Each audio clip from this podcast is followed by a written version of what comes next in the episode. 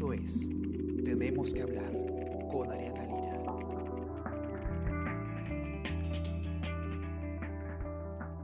Hola a todos, ¿qué tal? ¿Cómo están? Espero que muy bien. Yo soy Ariana Lira y hoy tenemos que hablar de vacunas. Eh, tenemos eh, información importante eh, que ustedes van a poder encontrar en nuestras plataformas el día de hoy sobre cuándo va a llegar la vacuna a Perú o cuándo se pretende que llegue a Perú.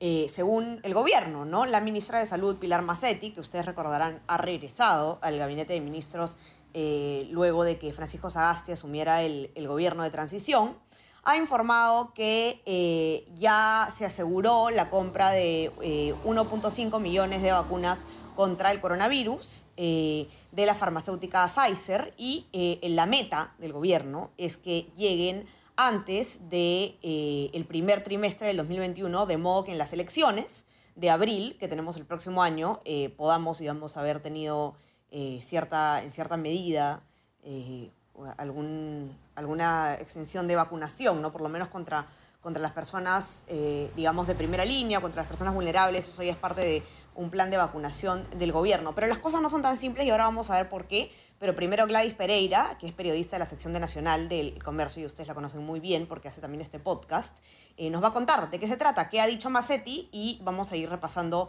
eh, cuáles son las, posibles complicaciones que puede tener eh, la llegada de esta vacuna al país. ¿Qué tal, Gladys? Bienvenida. Hola, Ariana, ¿cómo estás? Hola a todos los que nos escuchan también en el podcast. Sí, tienes mucha razón. Hay algunos elementos que se tienen que considerar antes de hablar que sí o sí vamos a tener la vacuna el próximo año. El primero es sobre todo la eficacia de la vacuna. De hecho, hasta este momento no tenemos una vacuna confirmada. Lo que tenemos son candidatas Candidatas que han tenido buenos resultados, eso sí es cierto, por ejemplo, en el caso de Pfizer, que es la que se ha firmado eh, un contrato para tener esta, este millón y medio de vacunas en el primer trimestre.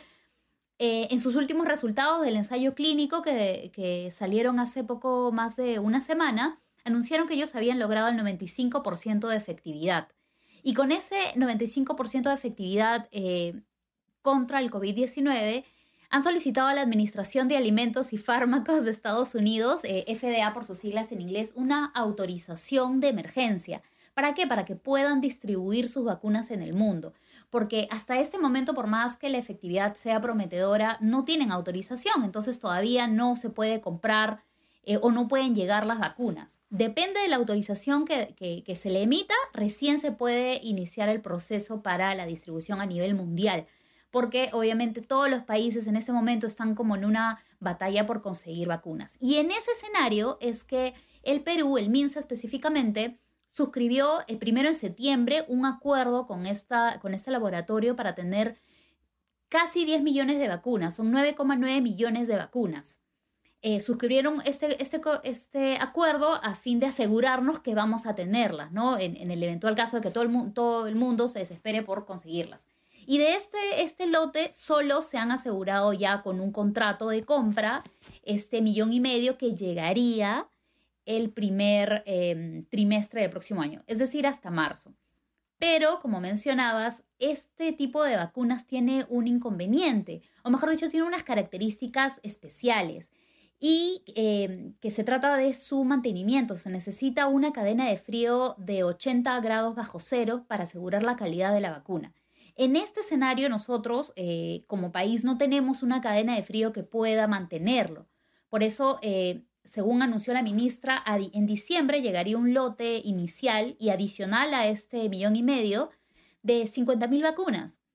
Y lo que van a hacer con estas 50.000 vacunas es ir eh, probando si es que se pueden mantener, si es que es posible llevarlo a otros lugares, si es que en, el traslado de un lugar a otro no va a sufrir ninguna alteración eh, la vacuna, porque cualquier alteración afectaría su efectividad y, obviamente no serviría para protegernos del COVID-19. Claro, claro, y esto además es algo que, ya se viene advirtiendo, digamos, no es que el, el Ministerio de Salud se acaba de dar cuenta de esto, esto se viene advirtiendo eh, hace, hace ya un buen tiempo, ¿no? Que de hecho la vacuna de Pfizer me parece que es la única o hay otra más que, necesita esta cadena de frío de una temperatura tan baja, ¿no? A diferencia de, las otras que, solamente requieren una cadena de, menos 20 grados, como por ejemplo la vacuna de Oxford, que solo requiere una, una cadena de frío de menos 20 años, pero ya sabemos pues que el gobierno canceló la compra de la vacuna de Oxford en, en octubre. Ellos, eh, lo que ha dicho el gobierno es porque no les dieron suficiente información.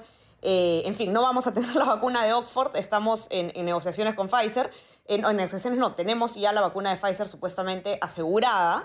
Pero claro, ¿qué vamos a hacer con la cadena de frío? ¿no? Eh, de hecho, el mismo Carlos Neuhaus, ¿no? que es del, comando vacuna, eh, ya lo había dicho también, ya hace un tiempo, ¿no? O sea, ¿cómo vamos a hacer para poder transportar y mantener esta vacuna, ¿no? Entonces estamos comprando algo que vamos a poder usar, esa es la gran pregunta, ¿no? Yo creo que ese es el reto del gobierno. Exacto, justo conversé con el doctor Juan More Bayona, que es eh, un especialista en vacunas, un investigador de la Universidad eh, San Marcos y de la Universidad Alberta de Canadá, y nos explicaba que, por ejemplo, en el caso de Pfizer y Moderna, Moderna también es un laboratorio estadounidense que también está desarrollando su vacuna y que también ha dado resultados prometedores.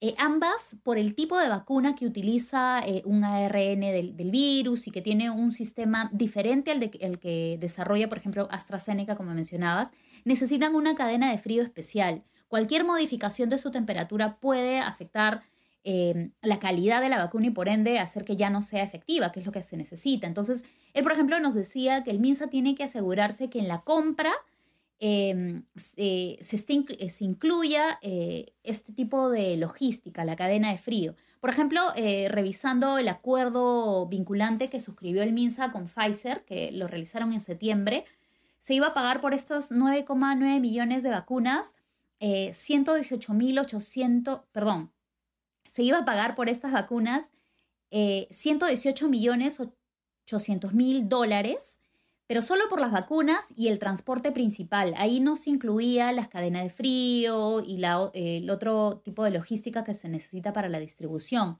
Entonces él también eh, insistía en que el, gobierno se asegure de que todos los contratos que firme a futuro incluyan eh, lo que se necesita para mantenerlo con su adecuada temperatura y de repente si es que necesitan otro tipo de, de aditamentos para que no sufra ninguna alteración. Y en este caso todavía no se ha precisado si esta cadena de frío lo va a cubrir el gobierno o lo va a cubrir la farmacéutica. Eso es algo que todavía no ha precisado y la ministra eh, no ha querido dar más detalles al respecto y tampoco no ha dado detalles eh, sobre las conversaciones que se mantienen con otros laboratorios. Porque según dijo, la meta en el escenario ideal y perfecto es que se pueda vacunar a la población adulta en el primer trimestre. Estos son 24 millones y medio de peruanos. Tenemos solamente aseguradas de estos 24 millones y medio que se espera, los 9 millones de, Pfizer, pero compradas solamente un millón y medio. Entonces nos falta por lo menos 23 millones este, por comprar. Y en ese sentido es que se realiza, em, se realiza conversaciones con otros laboratorios, pero dije que por un tema de confidencialidad no, no puede revelar los nombres. Ojo que ahí sí una precisión, el gobierno no solamente ha firmado contrato eh, o un acuerdo con Pfizer, sino también con la iniciativa global COVAX Facility, que garantiza 13 millones de vacunas. Eh, con esta eh, iniciativa global ya se hizo un pago de 75 millones de soles, pero todavía no sabemos de este lote de 13 millones cuándo van a llegar. Entonces, más o menos se van ahí comprando, la, la meta es llegar a las 24 millones, ¿no? Ahora, no se ha precisado si eh, se trata de dosis o de personas vacunadas, porque como, como bien mencionaste, eh, una cosa es la dosis y otra cosa es la persona vacunada. Por ejemplo, en el caso de, Pfizer se necesitan dos dosis.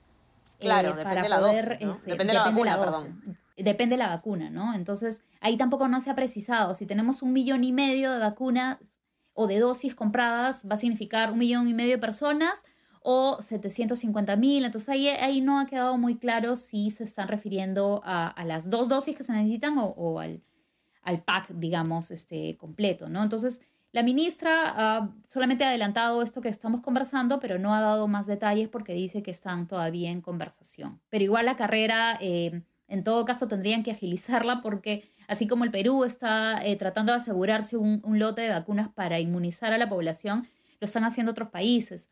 Y el especialista también me especificaba que se tiene que hacer, además de garantizar la vacuna, además de garantizar la logística, asegurarnos que a la población eh, sea la adecuada la que tienen que inmunizar. Y eso también parte por realizar un estudio de cero prevalencia para conocer Em, el impacto del, virus en la población. Como él me decía, no es lo mismo el impacto en Lima que en el impacto en Loreto o en Arequipa, que tuvieron diferentes momentos y diferentes crisis este, en, medio de, esta pandemia. Entonces, haya un lugar donde obviamente se va a necesitar hacer más vacunas o realizar más vacunas y en otro lugar menos. Entonces, esta estrategia también tendría que estar desarrollándose desde ya.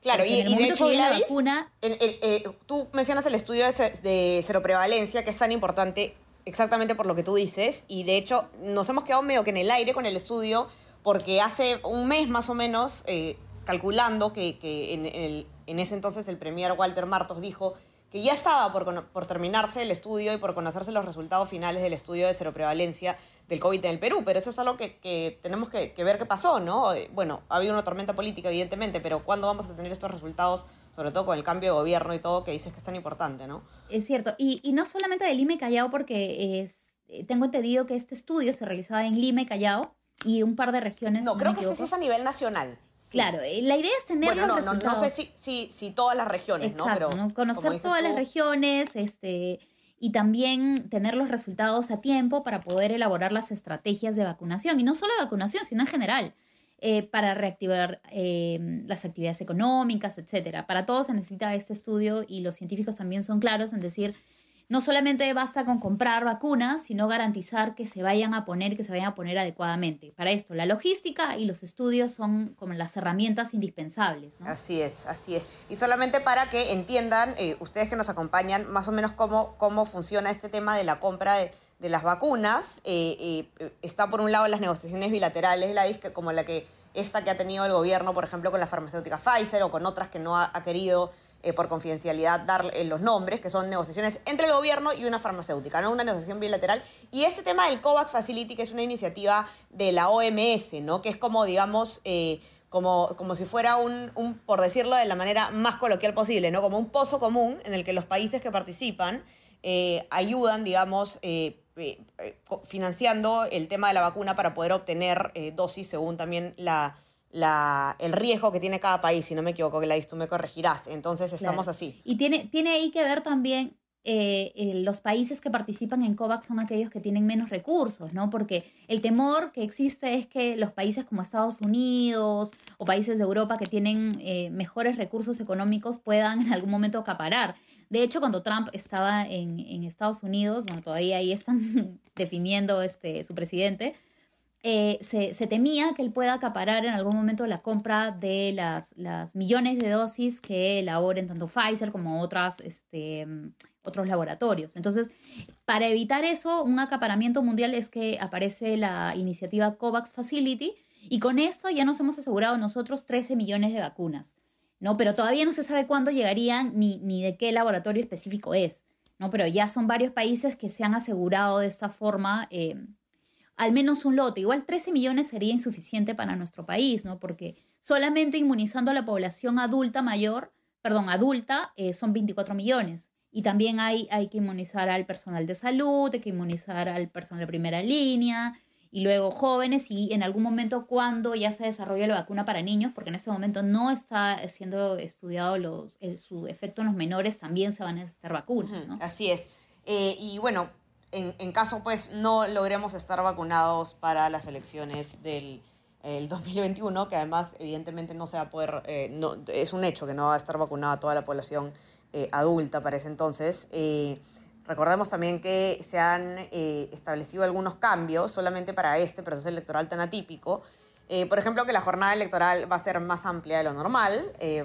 Va, a haber más espacio, digamos, para ir a votar y, evitar aglomeraciones y las personas que tengan una condición de riesgo preexistente van a poder acreditarla ante el Jurado Nacional de Elecciones para poder ausentarse, si así lo desean, de las elecciones eh, eh, y no tener que pagar la multa, ¿no? Y bueno, vamos a ver pues, cómo, se, cómo se, se desarrolla ya el tema de las elecciones conforme vayamos avanzando, pero claro, por el momento, eh, a ver, seguir mirando de cerca, pues, Gladys, ¿qué, qué hace el gobierno con este tema de la cadena de frío de Pfizer, que es hasta el momento lo, lo digamos, lo que tenemos más a la mano, ¿no? Entonces, eh, sí preocupa, preocupa un poco cómo se va a manejar eso, pero ya, ya iremos viendo. Claro, y de todas formas, como mencionas, no solamente pensar en las elecciones el próximo año, sino también pensar ahora eh, que igual así no tengamos vacuna, eh, necesitamos el distanciamiento, el uso de mascarillas, las medidas básicas de higiene y de protección, porque independientemente si llega o no la vacuna, como tú mencionas, no va a poder ser inmunizada toda la población al mismo tiempo. Igual siempre va a haber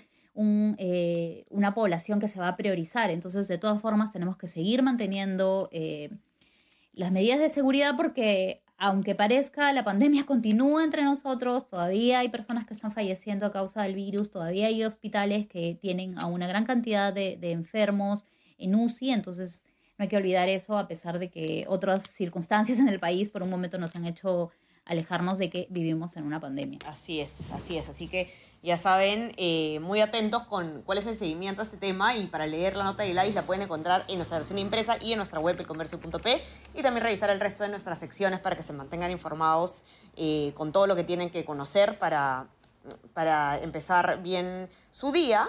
Y eh, no se olviden también de suscribirse a nuestras plataformas. Estamos en Spotify, Spreaker, Apple Podcast y SoundCloud para que puedan escuchar todos nuestros podcasts. No solamente tenemos que hablar, sino todos los demás que tenemos sobre diversos temas. Y eh, si quieren escucharlo mejor eh, o, ver lo mejor de nuestro contenido a lo largo del día, pueden suscribirse también a nuestro WhatsApp, El Comercio Te Informa.